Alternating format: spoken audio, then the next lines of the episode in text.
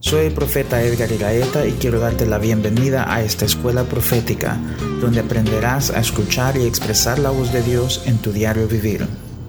Escrituras para la semana. Salmo 32.7 Tú eres mi refugio, me guardarás de la angustia y con cánticos de liberación me rodearás. Salmo 8 Dios.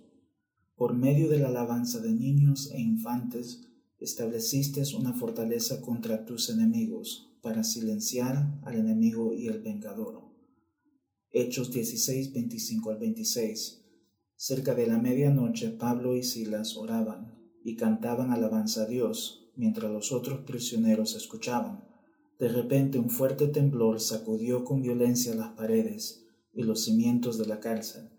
En ese mismo instante todas las puertas de la cárcel se abrieron y las cadenas de los prisioneros se soltaron. El Señor dice, esta semana será una semana en la cual escucharás mi cántico de liberación en tu vida.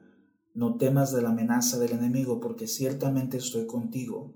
Yo soy tu refugio, como fortaleza impenetrable seré alrededor de ti. Simplemente proclama alabanza en tu hogar y verás cómo edifico un escudo y fortaleza que caerá al enemigo y al vengador aún en medio de la prisión, así como Pablo y Silas, canta alabanza porque vendré a sacudir con violencia las paredes y los cimientos de la cárcel que te ha tenido en cautividad.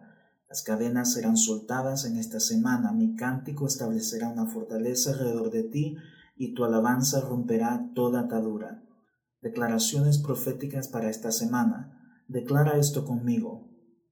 Señor, tu cántico de liberación me rodeará, creará un refugio y serás guardián alrededor de mí.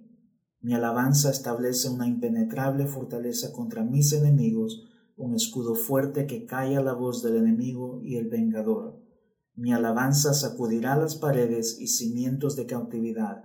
No seré prisionero, las cadenas se sueltan ahora.